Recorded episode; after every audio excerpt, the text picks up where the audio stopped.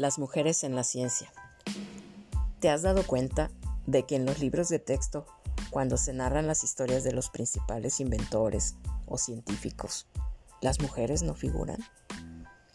En la mayoría de los casos, desde hace mucho tiempo no se han reconocido las aportaciones de las mujeres. Y cuando se admiten sus logros, estos normalmente se atribuyen a la influencia de padres, hermanos o maridos. En definitiva, a figuras que siempre pertenecen al género masculino. En realidad, a lo largo de toda la historia y hasta la época actual, la mujer ha contribuido al desarrollo científico en la misma medida que los hombres.